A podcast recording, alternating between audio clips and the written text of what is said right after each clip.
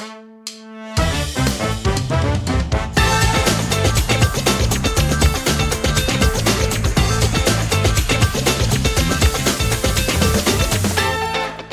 amigas, estamos de regreso. Aquí estamos Sharon Y Basti. En la pausa. Díganme si no es increíble escuchar. Nada, no mentiras.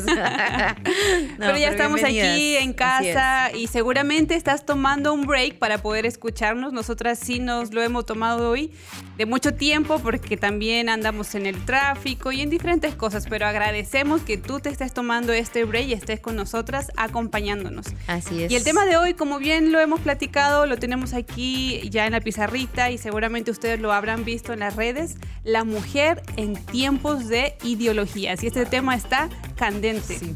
muy candente. Sí, porque hay de todas las opiniones. eh, Distintos Así acercamientos. es. Y además que no solo lleva.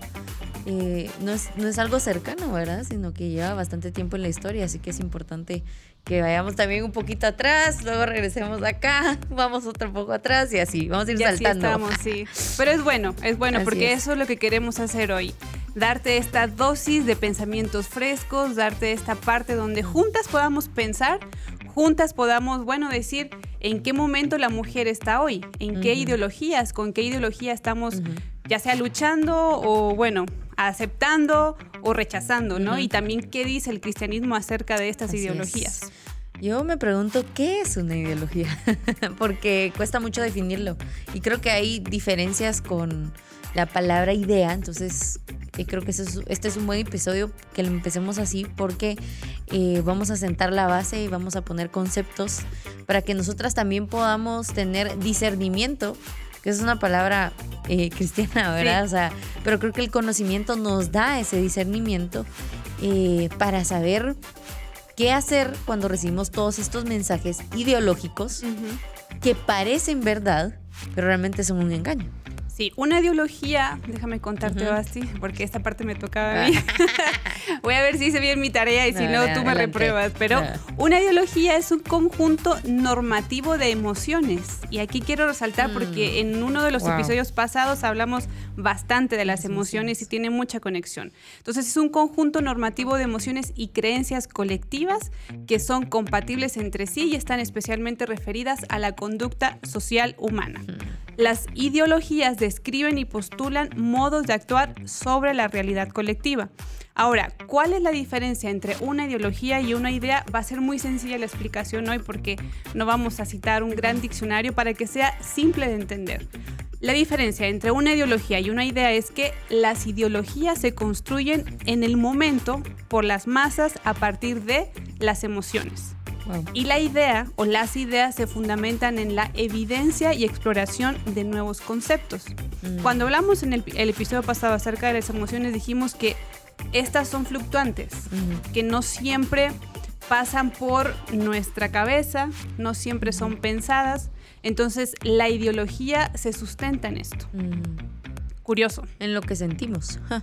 Y un, es- un historiador español, José Luis Rodríguez Jiménez, todo un, un título ahí, ha definido la ideología como un universo de valores o conjunto de ideas que reflejan una concepción del mundo codificados en un cuerpo doctrinal con el objetivo de establecer canales de influencia y de justificación de sus intereses del grupo social o político que la sostiene. ¿Por qué es tan importante detenernos un poquito en esta definición?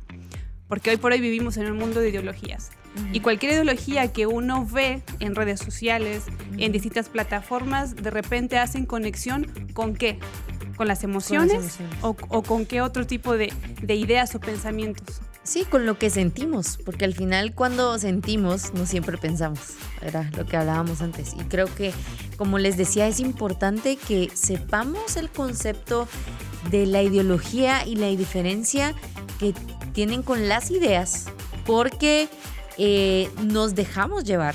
Y como hablamos en ese episodio de las emociones, se nos está hablando desde un lenguaje emocional. Entonces apelan a lo que estamos sintiendo y no a lo que podemos pensar. Porque, por ejemplo, hay muchos mitos que propaga el feminismo eh, que estadísticamente se pueden eh, romper, ¿verdad? Y, y sin embargo, hay mucha gente que los cree y que cree que son reales y por eso luchan por el feminismo eh, actual y por eso militan en el feminismo actual, porque son parte verdad, pero no tienen toda la verdad. Entonces las engañan y nos han engañado. Porque yo te puedo decir, o sea, yo al inicio era muy confrontativa y yo sí, yo ¿En cuál casi que odio el feminismo, ¿no? Pero, eh, eh, no, tampoco, pero, pero lo que quiero decirte es que yo sí me iba muy confrontativa. Y cuando me convertí en mamá, hace un año, hace un año, año y unos meses, eh, como que mis emociones y mis hormonas no estaban tan balanceadas y dije, bueno, ya voy a bajarle a eso porque ahorita no tengo la paciencia para estarme peleando con la gente y no les voy a responder bien, entonces dejé de hablar de eso. Pero algo que me pasó fue que en lugar de seguir aprendiendo de lo que realmente ha pasado en el feminismo en la historia y lo que está pasando ahorita, empecé a decir, bueno, tal vez sí es cierto, ¿verdad?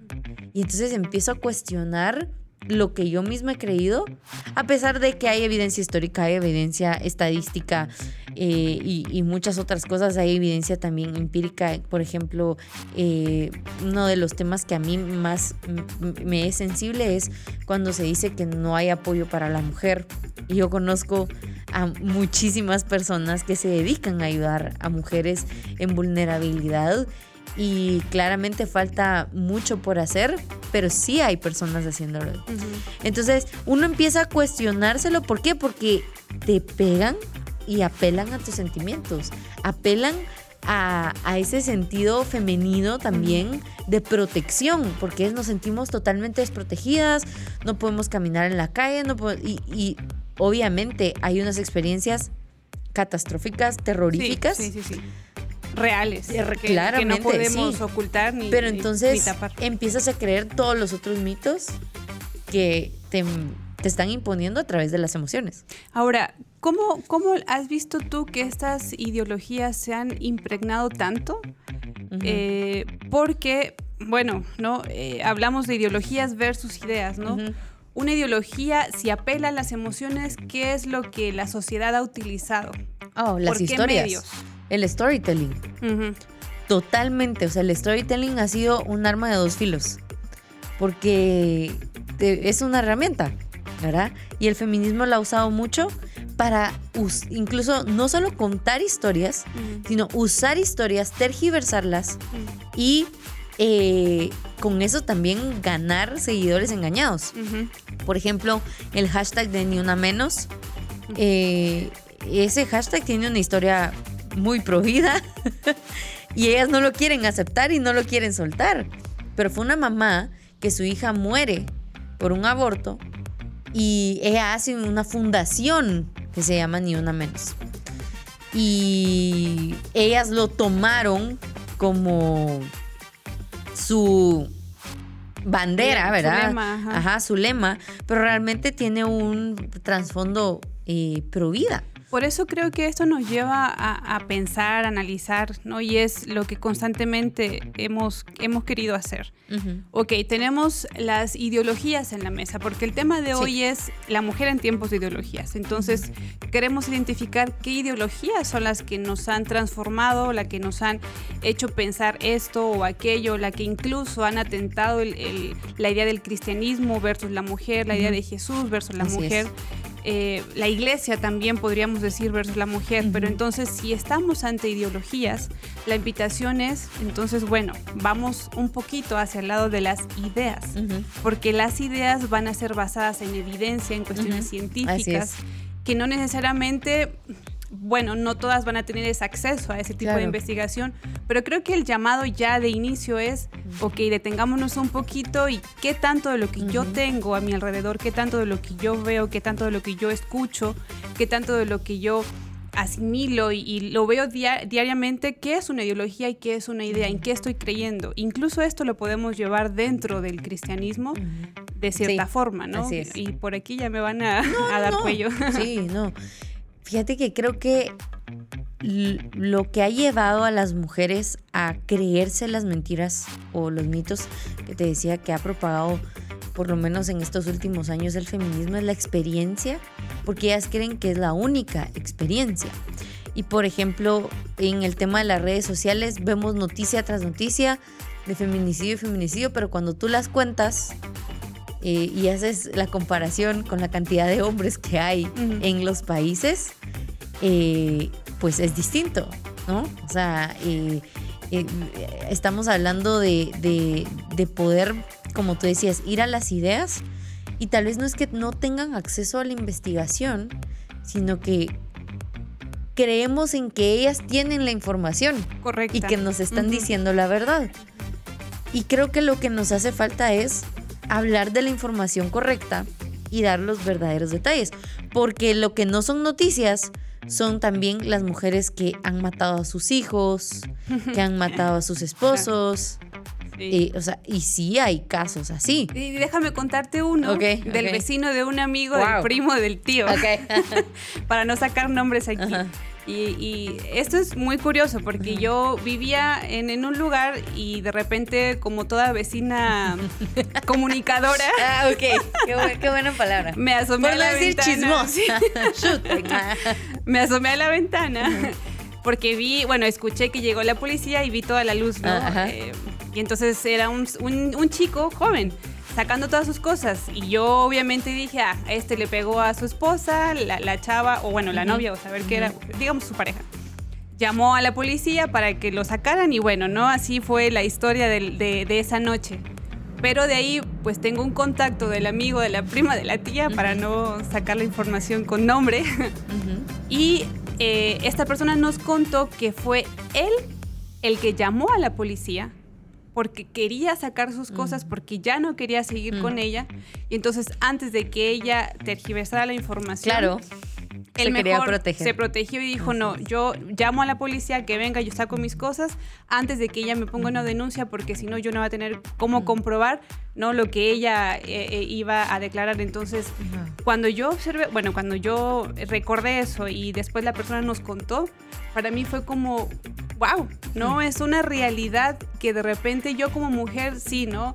Veo un documental y está el feminicidio y las muertes y el sufrimiento de muchas mujeres que no podemos obviar. No. No, son cosas Que no lo estamos haciendo de menos. Creo que eso es importante aclararlo. Pero si hay una realidad donde entonces yo digo, el hombre también está de repente sufriendo con estas ideologías. De hecho, eh, legalmente el hombre sufre mucho en un divorcio, en una separación.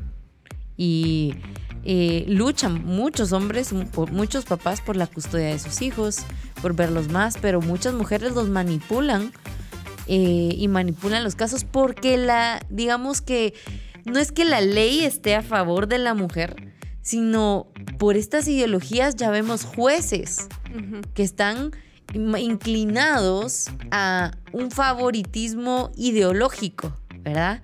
Sin ir tan lejos, bueno, no, sí, es un poco lejos, en España, eh, todos sabemos que en la mayoría de países del mundo existe la presunción de inocencia. Eso quiere decir que somos inocentes hasta que se, se prueba lo contrario.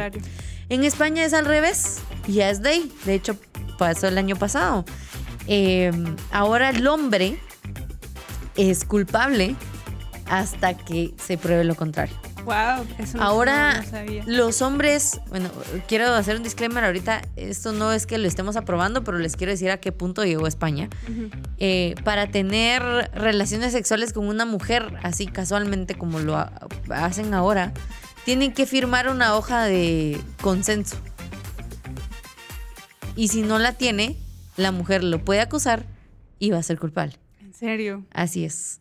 Entonces, eh, pero, o sea, eso, eso me hace pensar hasta dónde, hasta dónde, digamos, es España, pero claro. De repente a la vuelta de, llegar la, acá. la esquina está Sí, está a punto de llegar acá. a, los países y no es que estemos eh, diciendo que ah, los hombres deberían tener libremente relaciones sexuales con cualquier mujer que quieran, pero pues ya le están poniendo ciertas limitaciones a la libertad también de un ser humano. Eh, y en este caso, si no tienes un papel que diga que fue consensado, eres culpable de abuso sexual.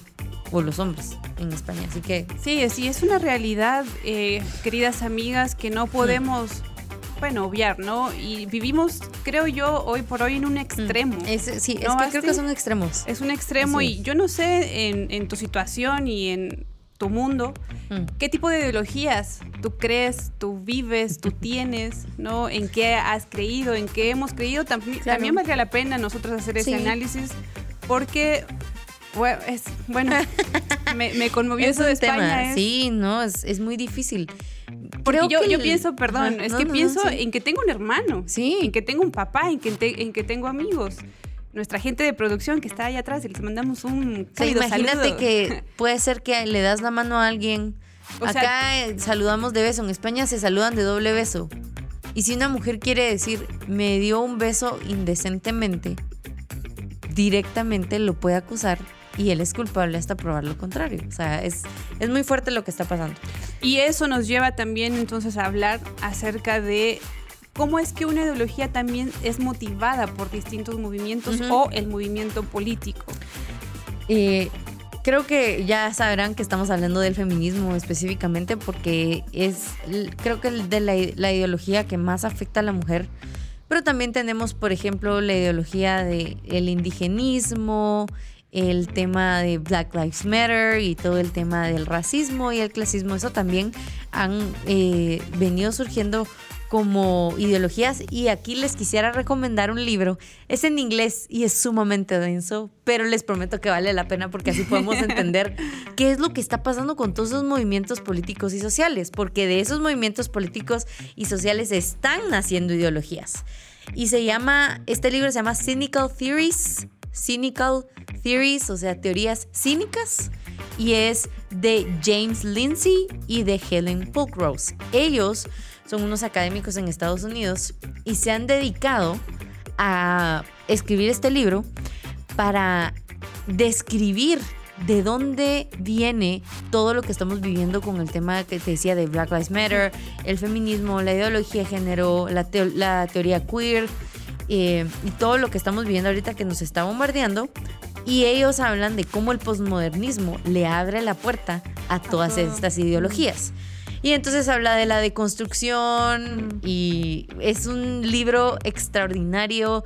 Claro que está bien, está bastante enfocado en Estados Unidos, pero yo lo estaba leyendo y yo veía el realmente cómo ha influido todo eso a través de los medios es que sí influye. A, toda, a todo el mundo, a todo el mundo. Entonces, les recomiendo ese libro. Entonces, eh, pero específicamente lo que ha atacado nuestra feminidad y, nuestra esencia y literalmente a las mujeres es el feminismo.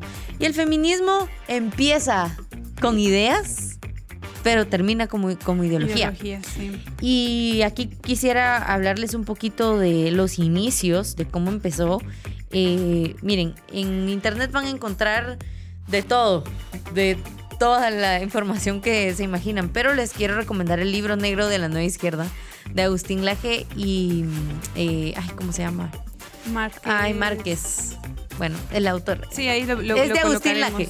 y, y el otro apellido es Márquez. Y ellos eh, crearon este libro es como un poco como el de Cynical Theories de James Lindsay y Helen Pulkrose, pero este libro es un poquito menos académico y lo hicieron para que nosotros los mortales entendiéramos todo lo que está pasando. Más fácil de digerir, sí. Eh, y entonces ellos ahí van describiendo las, las olas del feminismo y yo se los recomiendo porque yo sé que les van a decir, no, ellos son unos conservadores, súper eh, alienados y así, pero la verdad es que ellos escriben de mucha historia que tendríamos que leer 25 mil libros para saber todo esto y ya está compilado aquí y ellos lo que están haciendo es describiendo estas cosas. Entonces, eh, se los recomendamos mucho el libro negro de la nueva izquierda. Pero ya entrando un poquito al tema de cómo empezó el feminismo, eh, digamos que nos podemos ir un poco al renacimiento, un poco a la transición de la Edad Media y la Edad Moderna. Y empiezan unas mujeres muy inteligentes a querer también abrir un espacio para la mujer en la educación y por eso les decimos que empieza con ideas, porque es abrirle el camino a la mujer. Pero una de las mentiras que el feminismo nos ha metido es que mm, solo los hombres y que todos los hombres tenían acceso a educación. Y ninguna mujer. Y ninguna mujer tenía acceso a educación. Pero lo que no saben es que realmente el acceso a educación en su mayoría era para hombres de la alta sociedad y para algunas mujeres de la alta sociedad, específicamente, por ejemplo, mujeres que se dedicaban a ser monjas en la iglesia, a ellas se les educaba, ¿verdad? Eh, y entonces creemos que todos los hombres han tenido acceso a todo lo que las mujeres no tenían acceso, pero realmente había, la mayoría de hombres no tenían acceso a, a la educación. Y no les estamos hablando de una educación universitaria. Estamos hablando de una educación básica, de aprender a leer y escribir. Y creo que el aporte de la reforma en este caso fue importante para, para el mundo en general, porque abre una puerta para que el, el pueblo cristiano y además otra gente se empiece a alfabetizar y pueda leer y escribir. Ahora, quiero agregar algo en esta parte del momento renacentista. Eh, lo que ubicamos aquí en esta parte de la historia es que ya no es, eh, el centro de la humanidad ya no es Dios, es el hombre. Entonces, en este contexto, mm. ¿verdad? Es que van haciendo entra, así es. vamos a llamarle, ¿no? La, idea del feminismo, tal vez no podemos llamarle la ideología a la primera ola, y que muchos, y eso lo platicábamos antes o lo veníamos platicando, algunos han indicado que ahorita estamos viviendo en la tercera ola y nosotras nos estamos refiriendo a la primera ola y que estamos ahorita en una cuarta ola. Así es. Posiblemente, bueno, sí. que nos escuchan no estarán de acuerdo, pero sería muy bueno que lo platiquemos. así es. que Ahí nos digan qué opinan. Escríbanos en sus comentarios. Pero es bien importante que tengamos en este contexto y en este, en este momento, ¿verdad? que el centro de la humanidad ya no es Dios, es el hombre. Entonces eso viene con este empuje, aunque digamos que sí, comienza con ideas, eh, de fondo está esta parte donde el hombre es el centro. Y es importante recalcar que empieza con ideas, porque las mujeres eh, empiezan a escribir obras, o sea, para que vean que tampoco era que nadie, ninguna mujer podía, hacerlo. Eh, por ejemplo, Cristín de Pizán en 1405 escribe La ciudad de las damas. También eh, un sacerdote, Pulain de Bar, escribe eh, La igualdad de los sexos en 1671. Eh, Cornelius Agripa escribe de la nobleza y la preexcelencia del sexo feminismo en 1529. y así se van varios, Margarita de, Bo de Bolay, Anton Herod y varios autores no solo eran mujeres, sino también hombres, empiezan a, escribir, o sea, e, empiezan a escribir ideas. Lo que nosotros estamos viendo ahorita en el feminismo es golpes, es destrucción, y, eso no es escribir una idea. claro que hay un feminismo muy intelectual, y aquí quiero mencionar a Camille Plaglia, que es una feminista intelectual del mundo actual y ella sí escribe, ha escrito libros, es una filósofa increíble, eh, de la cual yo también, no, obviamente yo no soy feminismo, feminista, pero creo que es interesante escucharla a ella porque ella también tiene una perspectiva de un feminismo clásico que viene a, romper un poco con esto. Incluso también está Neri, no sé si la habías mencionado, Goldcraft. Y bueno, yo tengo que leerlo desde aquí porque ah, todos los Mary Wollstonecraft. No, no, me los. sí, porque Mary Wollstonecraft es aquí donde explota el feminismo y aquí es donde muchos dicen que empieza la primera verdadera ola del feminismo, en el siglo XVIII. para agregar, ella lo que entiendo es que lucha por la vindicación de la mujer y que la igualdad sea en cuestiones de inteligencia. Así es. Me parece que eso es, en cuanto a lo que estamos hablando de ideas y de ideologías, es, es profundo. Claro. Utilizo esa palabra de que es profundo, ¿no?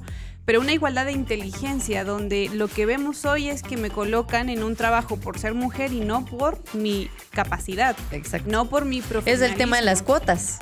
Exacto, ajá. Tienen que ser 50% mujeres, 50% hombres. Y ahora ya ni eso. 45% hombres, 45% mujeres y 5% trans. Imagínate. Entonces, en esta ola, por lo que eh, estoy entendiendo, Basti, porque aquí la experta no. mi maestra Basti.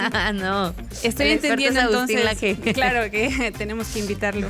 claro. Eh, la primera ola del feminismo tiene mucha influencia liberal. Mm. Tiene, eh, eh, o sea, sus bases son el, tema de la igualdad porque tiene mucha eh, em, injerencia del pensamiento liberal.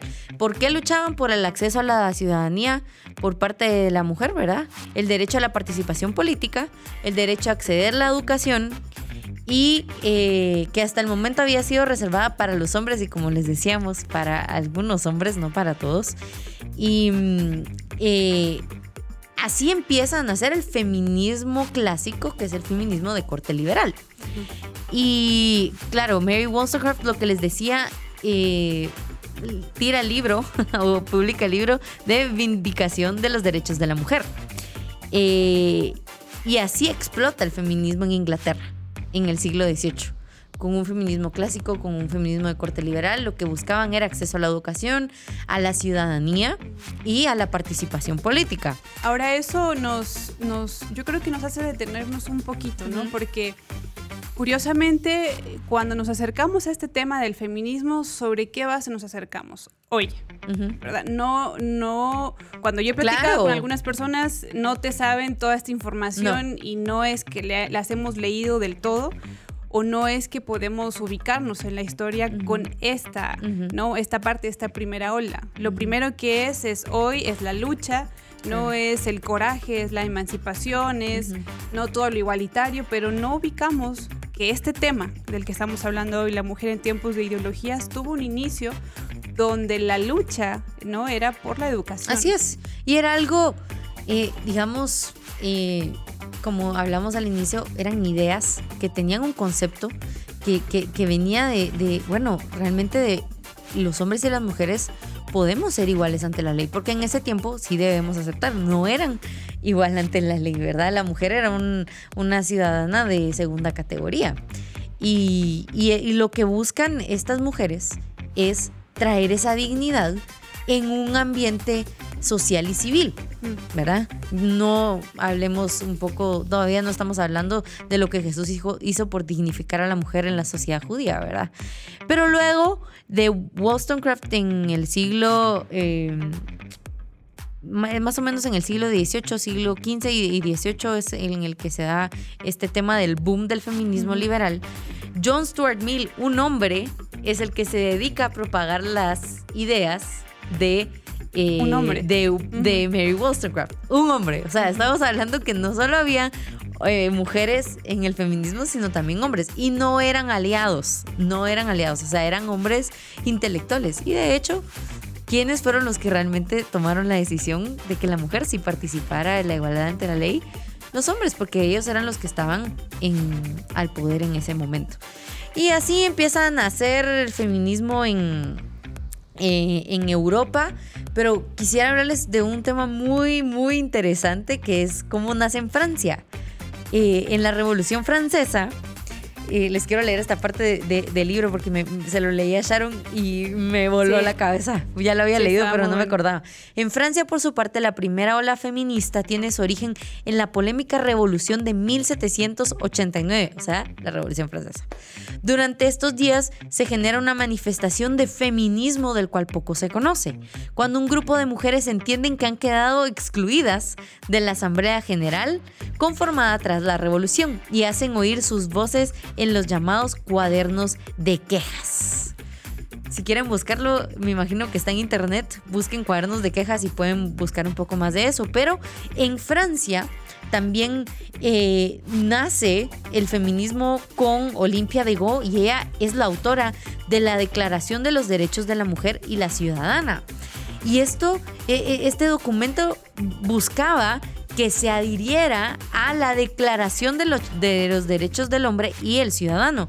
Ella lamentablemente muere guillotinada y, y, así es como empieza esto, porque más adelante se utiliza esta Declaración de los Derechos de la Mujer en la Declaración de Seneca Falls basada también en la Declaración de Independencia de los Estados Unidos y ahí es donde vemos cómo empieza también el movimiento del sufragio, eh, no solo en Europa, sino también en América. Y bueno, no sé qué más les puedo decir. no, es un montón de información que obviamente no vamos a poder ubicarnos todos en un, en un episodio, pero por eso queremos dejar una pregunta para que ustedes puedan responder para nuestro siguiente episodio, porque nos quedamos en qué hola En la primera. Bueno, pero rapidito les explico un, poco de la, segunda. En la segunda ya vemos un feminismo de corte marxista. Entonces aquí entra, ya se vuelve un movimiento político. Ustedes al inicio ven que era una revolución, supuestamente, digo yo digo supuestamente porque realmente nunca lo vamos a saber, de corte liberal y que las mujeres estaban realmente luchando por algo justo, por algo digno. Pero en la segunda ola empezamos a ver cómo se mezcla con el marxismo. Y entonces eh, vemos también como en la Unión Soviética empieza el ataque directo hacia la familia y empiezan a destruir a las familias. El aborto era la herramienta de contraconcepción número uno en la Unión Soviética, pero eso tiene una repercusión en el pensamiento eh, mundial de ese tiempo, porque recuerden que ya en los 1900, 1920 empiezan los medios de comunicación también y las ideas se empiezan a expandir muchísimo más rápido. Así que la segunda ola del feminismo ya entra un corte marxista, incluso eh, gente como Von Mises empieza a decir cómo el feminismo se empieza a desviar y, él y, gente como él empieza a criticar de eso no era lo, que, exacto, sino que empieza a poner a la mujer eh, a ser igual al hombre, o sea, no en igualdad de soy mujer y soy hombre en nuestras diferencias, sino llega, empieza una lucha para que la mujer políticamente eh, empiece a creerse hombre.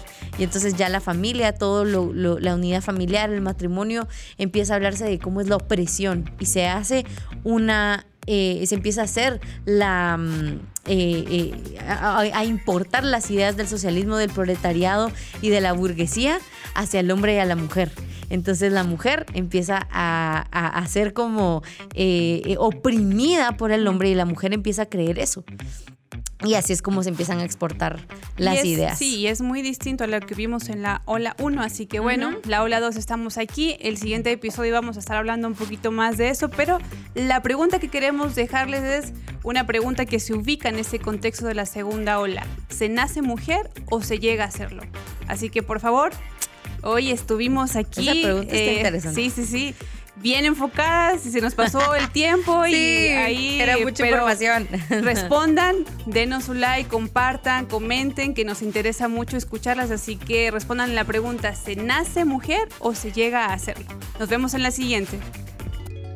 Hola, soy Sharon Herrera. Hola, soy Basti de Monterroso. Y esto es La Pausa, tu dosis de pensamientos frescos. Escúchanos en Spotify, en Apple Podcast, en Facebook y en YouTube.